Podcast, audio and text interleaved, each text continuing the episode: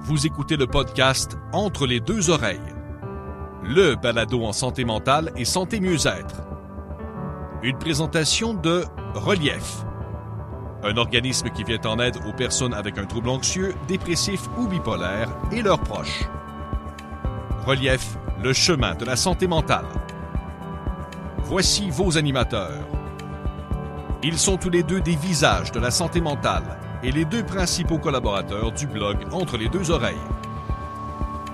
Martin Binette et Lydia Mignot. Bonne écoute. Le retour du Jedi en personne, mesdames et messieurs. Euh, et oui, me voilà de retour avec vous pour le dixième épisode de notre balado en santé mentale. Vous savez que Martin et moi, on a essayé de sensibiliser les gens euh, à la santé mentale et quoi de mieux que de montrer l'exemple. Pour les gens qui nous suivent, vous le savez, j'ai dû me retirer et prendre une pause pour ma propre santé mentale. J'ai pas honte de le dire, la pandémie m'a rentré dedans et euh, j'ai eu plusieurs problèmes de santé mentale qui ont refait surface, dont mon trouble alimentaire. Je suis tellement contente de vous retrouver et je dois vous avouer que je me suis ennuyée de vous, belle communauté. Et pour souligner mon retour, j'avais envie de vous parler de l'hypnose, euh, un sujet qui est peu connu et qui pourtant peut avoir euh, mille et un bienfaits j'aimerais vous présenter une personne qui m'a aidée et qui m'aide encore présentement dans mon rétablissement de mon trouble alimentaire et j'ai nommé Karine Grandmaison, hypnothérapeute. Euh, elle va vous amener dans son univers quelle hypnose et j'espère pouvoir vous faire découvrir une flèche de plus à votre arc. Donc, tout de suite après la pause, je reçois Karine Grandmaison.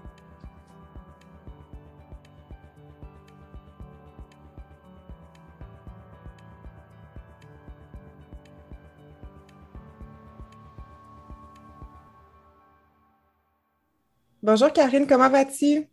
Allô Lydia, je vais super bien, merci. Comment ça va toi?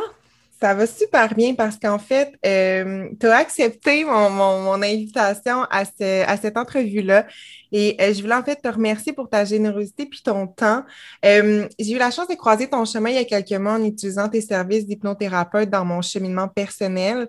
Et j'avais envie de faire découvrir l'humain formidable qui était et par le fait même faire découvrir aux gens ce qu'est l'hypnose. Euh, donc, en commençant, j'aimerais ça qu'en quelques mots, tu te décrives aux gens euh, afin que les gens en, sachent un peu plus sur toi. Donc, qui est Karine Grandmaison?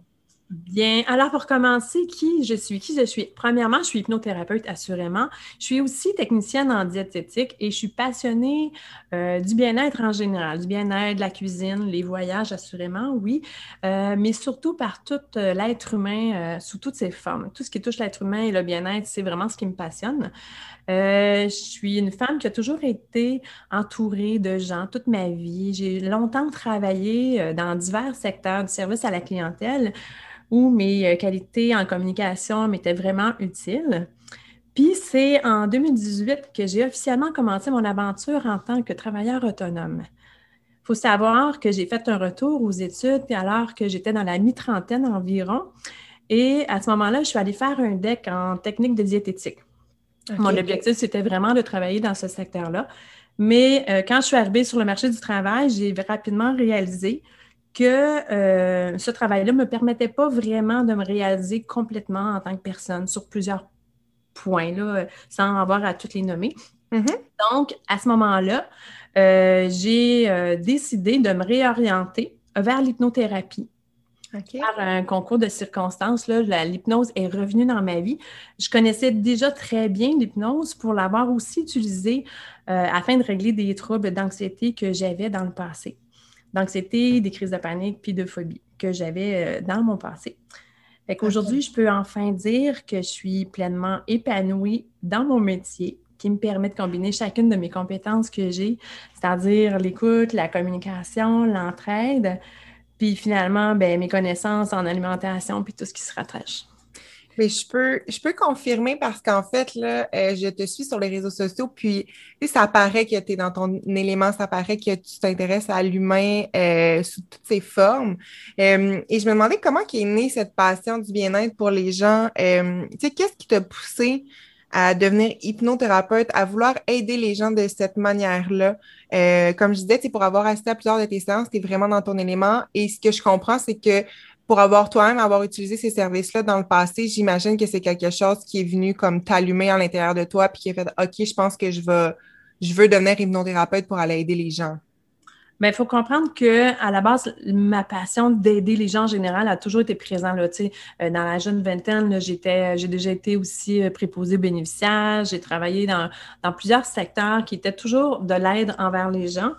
Mais euh, qu'est-ce qui a fait que je me suis retournée vers l'hypnose? C'est que, comme j'ai mentionné tout à l'heure avant, quand euh, j'ai fini ma, ma formation en tant que technicienne en diététique et quand j'ai travaillé dans ce milieu-là, en milieu hospitalier, je sentais qu'il me manquait quelque chose. Il me manquait premièrement de la liberté. C'était mm-hmm. beaucoup plus restreint, j'étais plus euh, encadrée, j'avais moins de, de, de choix, de, de pouvoir faire ce que je voulais faire finalement avec euh, les patients qui étaient présents. On est vraiment encadré. Alors, ce que moi, ce que j'aimais le plus à ce moment-là, c'était de pouvoir euh, enseigner aux gens comment, c'est quoi une alimentation saine, comment y arriver et tout. Fait que ça, c'est quelque chose qui, qui me passionnait.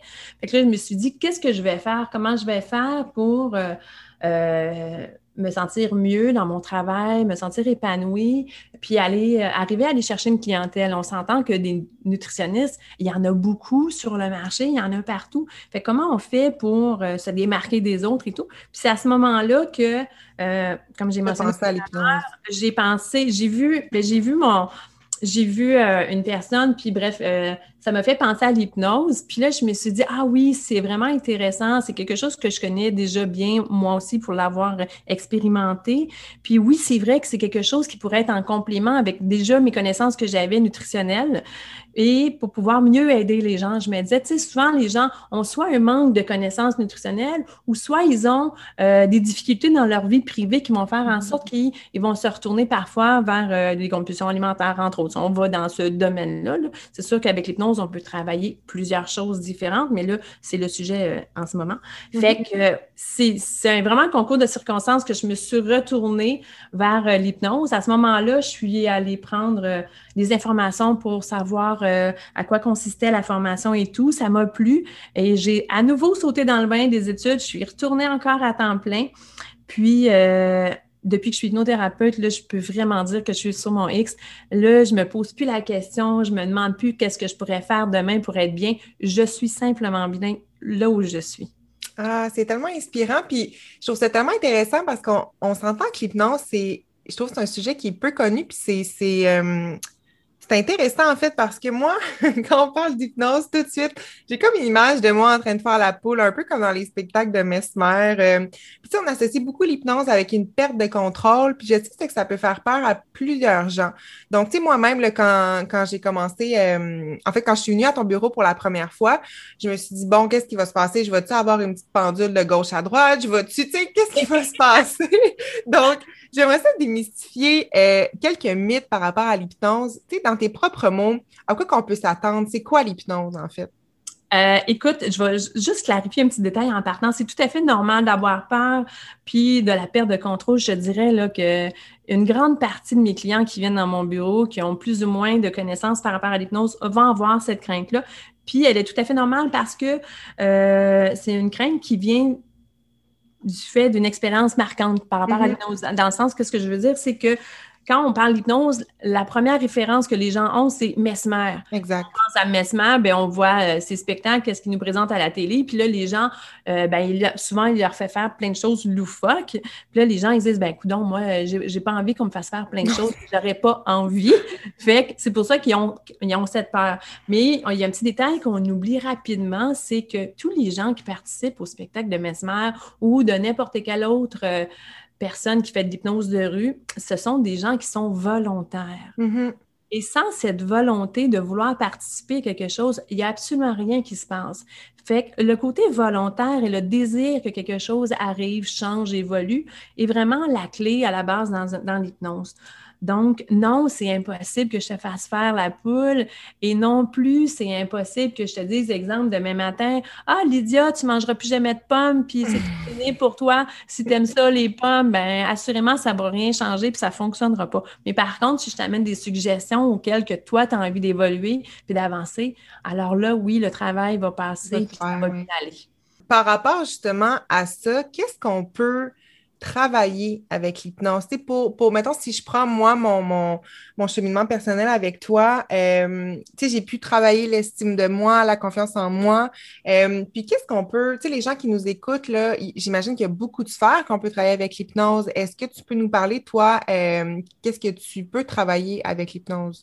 Écoute, la liste est tellement longue que je dirais souvent que je vais dire aux clients, c'est tu devrais me dire ce que tu veux travailler, puis je vais pouvoir te répondre ah oui, on mm-hmm. peut le faire ou non, parce que c'est comme un puits sans fond. Les, on a tellement de ressources en, hypnose que euh, si jamais toi qui m'écoutes en ce moment, euh, tu te demandes si je peux t'aider, le meilleur moyen de le savoir, c'est de me poser la question. Mais entre les deux, je peux quand même te donner un peu de, suggestions là, de choses que, euh, dans lesquelles on, travaille. Assurément, bon, il y a la fameuse arrêt de fumer, c'est quelque chose qu'on fait régulièrement. on peut aider les gens qui sont gênés, qui ont, tu sais, les, les entrepreneurs ou les gens qui ont euh, des conférences à faire, qui sont gênés de prendre la parole en public, c'est quelque chose qu'on peut euh, travailler aussi. Euh, quand c'est le temps de débloquer des blocages, des choses qui t'empêchent d'avancer, de, t'épanouir, puis d'aller réaliser tes rêves, ça aussi, c'est des choses qu'on peut faire. La confiance, tu l'as mentionné. Hein. on peut aussi travailler sur certaines blessures de l'enfance qui, mm-hmm. parfois aussi, nous, nous empêchent d'être bien. mon Dieu, j'essaie de penser à toutes sortes de choses. Mais en fait, donc, les, les solutions sont un peu je ne veux pas dire infini, mais dans le sens qu'on peut travailler beaucoup de choses avec l'hypnose. Puis, tu sais, si, si je viens juste mettre un, petit plus par rapport à la confiance et l'estime de soi. Je parle toujours par rapport à moi, mais je ne sais pas si tu te rappelles, mais tu sais, moi, avant que je vienne te voir, euh, me regarder dans un miroir, tu sais, je, me, je me traitais de déchets, je, j'avais des propos super violents euh, par rapport à, à, mon image corporelle à moi. Et puis, on a travaillé l'estime et la confiance. Puis, pas que j'étais sceptique, mais je me demandais comme, ben, tu sais, je, me posais beaucoup de questions sur comment que ça pourrait m'aider et tout. Puis, tu sais, en date d'aujourd'hui, quand je passe devant le miroir, ben, je suis capable de me dire, ben, OK, tu sais, mon corps a changé, je lui ai fait, je lui ai fait euh, subir beaucoup de chocs par rapport à mon retour de troubles alimentaires et tout. Puis là, on dirait que je suis capable de me regarder avec mon corps puis me dire, hey, mais je suis plus que ça. Puis, tu sais, puis quand l'idée de vouloir me traiter de déchets traverse mon subconscient, on dirait que cette idée-là, elle est chassée quand même assez vite. Je suis capable de, de revenir comme vers le positif, puis mon subconscient, il switch vers des propos beaucoup plus doux. Donc, euh, moi, ça m'a vraiment, c'est quelque chose qui m'a vraiment surpris parce que, mon Dieu, je, je c'était tellement une souffrance pour moi, puis c'était juste habituel que je m'aime pas, puis que je me traite de déchets, puis que je sers à rien, puis t'es-tu vu, t'es, t'es grosse, t'es laide, tu sais, c'est des propos que j'avais envers moi. Puis, tu sais, je me rappelle pas la dernière fois que j'ai eu ce propos-là en me regardant devant le miroir. Donc, tu sais, c'est l'hypnose, là, on peut tellement comme venir, euh, comme, comment je pourrais dire, ça le, c'est venu désamorcer, c'est venu mettre un petit bombe, puis c'est venu comme euh, désenfler, en fait, tous les propos que j'avais par rapport à moi, là. Ah, c'est donc bien beau ton partage que tu viens de me faire, Lydia. Merci beaucoup. Euh, effectivement, écoute, J'aurais envie de dire que euh, parfois l'hypnose, ça nous apporte des changements, des changements qui ne sont pas toujours, euh, tu sais, du jour au lendemain, sont Ah, euh, je faisais quelque chose hier, puis demain, je ne le fais plus. Mais ça s'installe graduellement. Je dis souvent à mes clients, je ne sais pas si tu te rappelles, hein, la première fois que je t'ai rencontré, je te dis souvent qu'ensemble, on construit un, on, fait un casse-tête. Fait qu'à chaque fois qu'on se rencontre, on met une pièce. Fait quand tu fais une pièce, de, mettons qu'il y a six morceaux dans ton casse-tête, quand tu en as mis une pièce, tu vas peut-être pas voir l'image qui s'en vient encore, mais quand tu en as mis deux, trois, quatre, là, tu peux te retourner puis voir, ah, mais quand même, je vois quelque chose qui apparaît. je peux voir l'image qui se présente, puis là, je vois graduellement les changements qui s'installent euh, de jour en jour. Puis là, c'est avec l'accumulation de, ces changements-là, des pièces qu'on rajoute à chaque fois, que toi, tu peux voir les changements, ça, dans ta façon de penser, dans ta façon de réagir, dans tes comportements.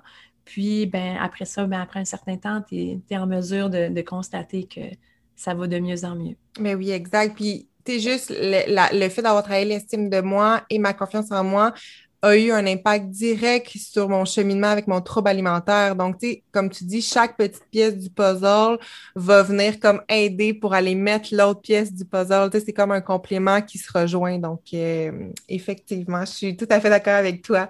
Euh, ce qui m'amène à ma prochaine question.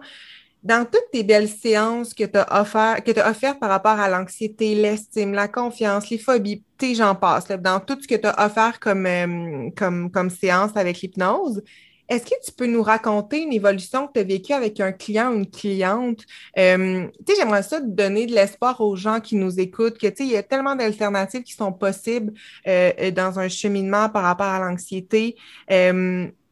J'imagine que durant ta carrière, tu as assisté à des beaux cheminements d'espoir personnel en lien avec l'hypnose. Euh, puis je voulais savoir si tu en avais un en particulier qui t'avait marqué euh, et que tu voulais nous partager. J'en ai plusieurs. Écoute, j'en mets régulièrement pour les, pour les curieux, là, si jamais ça vous intéresse. Sur mon Instagram, il y a des mm Et là, je mets les paroles de mes clients, les mots de mes clients. Ça, c'est tous les retours de mes clients que je prends la peine de remettre à cet endroit-là. Fait que déjà, là, il y a une belle banque de, de, de retours de mes clients. Mais euh, mettons une en particulier, si on parle justement de la gestion euh, d'anxiété.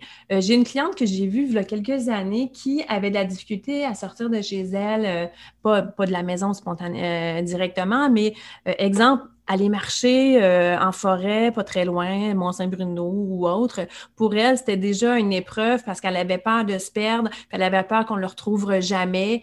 C'était une personne qui vivait quand même beaucoup d'anxiété dans plusieurs secteurs, que ce soit aussi au travail et autres. Puis, euh, de fil en aiguille, son anxiété a diminué. Elle a construit de plus en plus euh, sa boîte à outils pour mieux gérer tout ce qu'elle pouvait vivre dans les moments d'anxiété. Puis plus ça avançait, moins elle en vivait.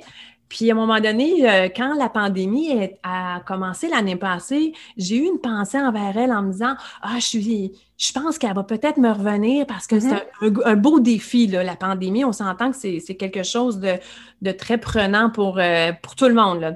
Peu importe qui, qui, c'est même, même ceux sans, On, y a tous goûté. Fait que là, mm. euh, fait que c'est ça. Fait que là, j'ai eu une pensée envers elle en me disant, crème, elle va sûrement me revenir pour me dire, euh, euh, oui, ça, ça risque d'être difficile là, de, de, traverser toute cette épreuve-là. Puis effectivement, elle m'a écrit durant l'été, puis m'a dit Ah, Karine, là, j'ai vu un peu d'anxiété, j'aimerais ça aller te voir, etc. Fait que j'ai dit Parfait, j'ai trouvé un rendez-vous. Puis elle m'a réécrit deux jours après, elle m'a dit Ah, laisse faire, c'est dans ma tête, puis finalement, ça va bien, puis je suis correcte, puis euh, j'en ai plus d'anxiété dans ma vie. Là. Fait qu'elle dit on, va trouver un autre projet plus tard. Ah, c'est vraiment contente parce que, tu sais, on a travaillé ensemble quand même un bon moment, mais tu sais, si on calcule pour une personne qui avait des difficultés à faire des activités, à voyager, euh, à sortir. Puis là, que du jour au lendemain, ben pas du jour au lendemain, c'est pas vrai, mais que maintenant, aujourd'hui, elle est en mesure de, faire ces activités-là, d'avoir des projets, de, prévoir des voyages un jour, là, quand on va sortir de la pandémie.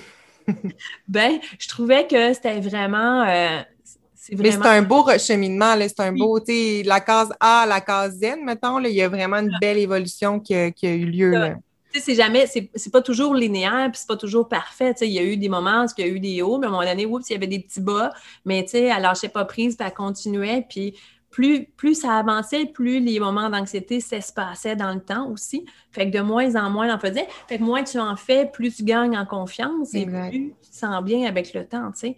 Fait que oui, c'est pas toujours parfait, mais l'objectif, c'est de, garder au moins euh, en tête là où on s'en va pour éventuellement y arriver. Là, et de toute façon, on s'entend, il n'y a, a, rien qui est parfait dans la vie, mais c'est plus de, de passer à j'ai peur de sortir de chez nous à je suis capable de passer au travers une pandémie avec mon anxiété. il y a quand même une très belle évolution entre les deux. Là. Et euh, je sais que l'hypnothérapie t'a toi-même aidé dans ton cheminement par rapport à l'anxiété, justement. Euh, est-ce que tu peux nous en parler? En quoi l'hypnose, en fait, t'a aidé à améliorer ton anxiété? Tu sais, quelle différence concrète que tu as remarqué dans ta vie euh, avant, mettons, l'hypnose, puis après l'hypnose? Euh, ben, je vais expliquer un peu mon histoire à la base de comment j'ai commencé avec l'anxiété. Euh, mon anxiété est apparue dans ma vie euh, quand j'avais 20 ans. Avant ça, je n'avais jamais vécu.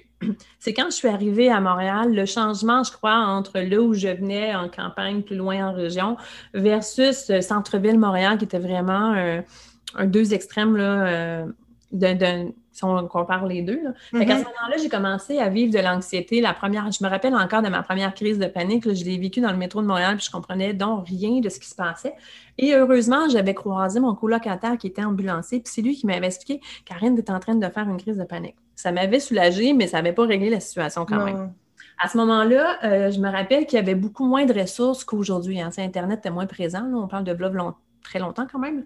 Puis, euh, donc, j'ai vécu je dirais 10-12 ans avec ça, euh, les crises de panique, l'anxiété. Euh, euh, c'était, Écoute, j'en ai fait suffisamment pour dire que je ne peux pas les compter dans ma vie. Plusieurs centaines. Puis, à un moment donné, tu t'habitues à vivre avec ça malgré toi. Tu sais, j'avais pas été chercher de l'aide. Puis un jour, j'ai vécu un traumatisme en avion avec euh, une turbulence en revenant d'un voyage. Et suite à cette turbulence-là, j'ai commencé à avoir plus de symptômes.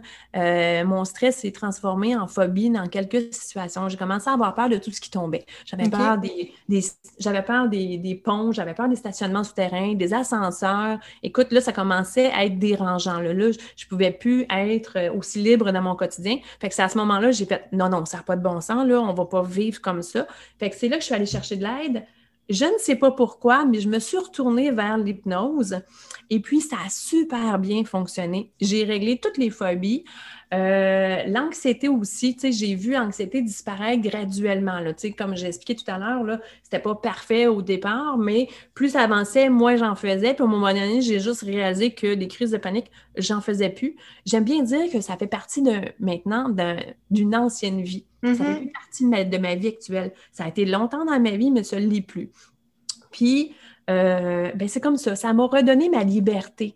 Je, dirais, ouais, la, meilleure euh, façon de le dire, je dirais, oui, c'est ça m'a redonné ma liberté d'être juste moi en tout temps, sans m'inquiéter à savoir si je vais faire une crise de panique. c'est comme si tu vivais dans une prison, tu sais, d'avoir peur que, le pont s'effondre, de, de, faire des crises de panique comme ça à répétition. Tu es comme dans une. Tu t'habitues, mais tu es comme dans une petite prison, puis tu t'habitues à vivre là-dedans. Fait que du moment où que tu es capable d'ouvrir les barreaux pour te sortir de là, tu sais, ça je comprends ce que tu veux dire, il y a comme une liberté de retrouver sa, sa vie. Oui, absolument. C'est vraiment, le, même si la période que j'ai eu des phobies de tout ce qui tombait a duré moins longtemps, je dirais peut-être un an là, en tout. Euh, quand j'ai vu ça apparaître, c'est là que j'ai réalisé que pour moi, c'était inconcevable de, continuer dans cette direction-là sans aller chercher de l'aide. C'était vraiment là, c'est là que c'est comme là que la lumière rouge est allumée dans mon mm-hmm. cerveau finalement qui a dit Hey, Karen, fais quelque chose. Là. Tu peux pas vivre comme ça là, éternellement. Avant, je, je, vivais entre parenthèses correctement en, où je dealais finalement avec euh, mes crises d'anxiété. Mais là, quand ça s'est transformé avec des phobies, c'était comme trop pour moi. Là, c'était rendu handicapant. quand c'est rendu handicapant, à un moment donné, là, il faut, que tu bouges, il faut que tu fasses quelque chose. Puis, faut aller chercher de l'aide. Exact. Puis toi, l'hypnose, te trouver dans l'hypnose euh, comment je pourrais Je vais pas dire un remède, mais tu sais, quelque chose qui a vraiment amélioré ta vie, ça, t'a fait un baume sur, tes cicatrices, dans le fond. Là. Ça a apporté une solution à, ce que je ce que j'avais comme problème à ce moment-là. Puis, qu'est-ce que tu dirais euh, puis je vais prendre l'anxiété parce que dans le cadre justement de la, de la pandémie, de tout ce qui se passe encore en date d'aujourd'hui, euh, on l'a dit tantôt, le même pour quelqu'un qui n'a pas de, de, de troubles de santé mentale, c'est déjà comme ultra lourd de vivre euh, en ce moment dans ce contexte-là. Donc, oui. Qu'est-ce que tu dirais à une personne qui nous écoute présentement, puis qui souffre d'anxiété, qui souhaite s'en sortir, mais qui souffre en silence, puis qui ne qui sait pas trop quoi faire? Je voudrais savoir comme qu'est-ce que tu lui dirais à cette personne-là?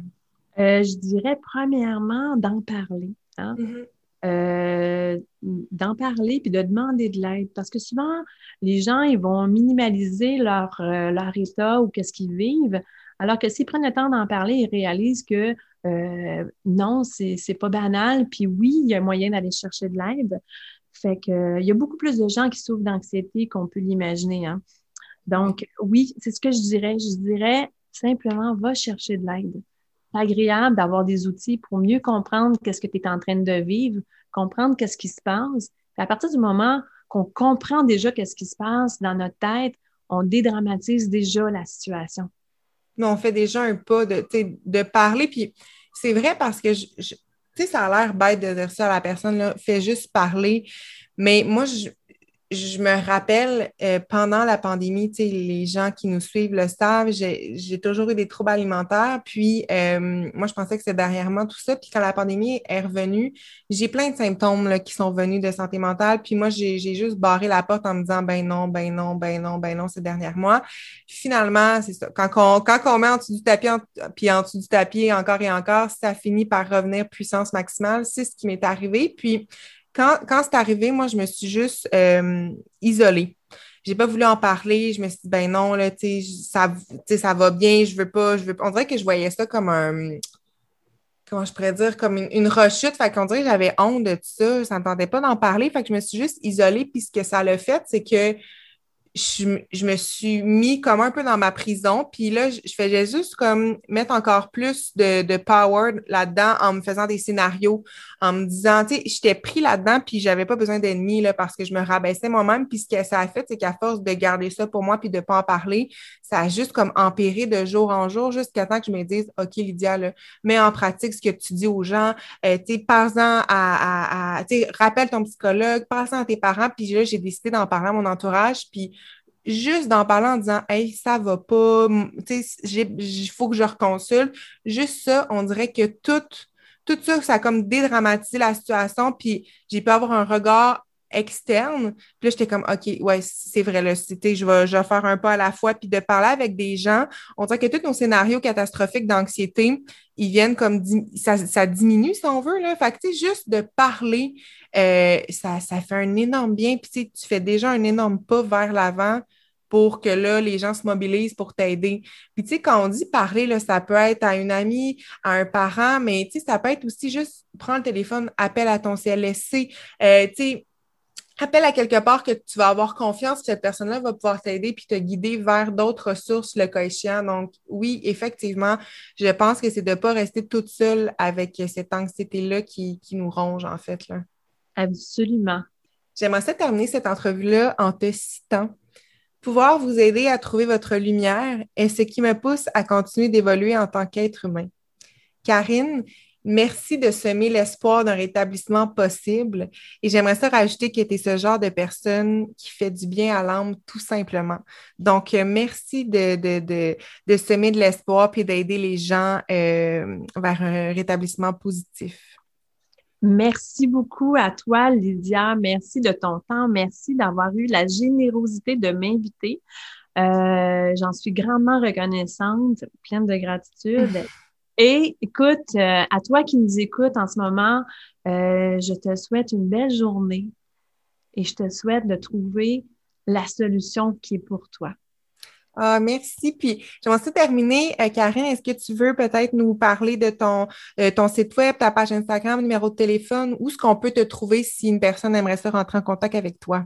Oui, il y a trois endroits où on communique facilement avec moi. Oui, il y a le site Internet qui est le www.hypnosoi avec un trait d'union entre hypno et soi.com. Sinon, il y a la page Instagram sous le même nom de Hypnosoi également où euh, j'ai une belle communauté qui me suivent euh, sur, euh, sur Instagram. Mm-hmm. Et sinon, j'ai mon téléphone. Vous pouvez communiquer avec moi au 514 910 7134. Donc, ces trois endroits-là, c'est les plus populaires, ce que les gens communiquent avec moi.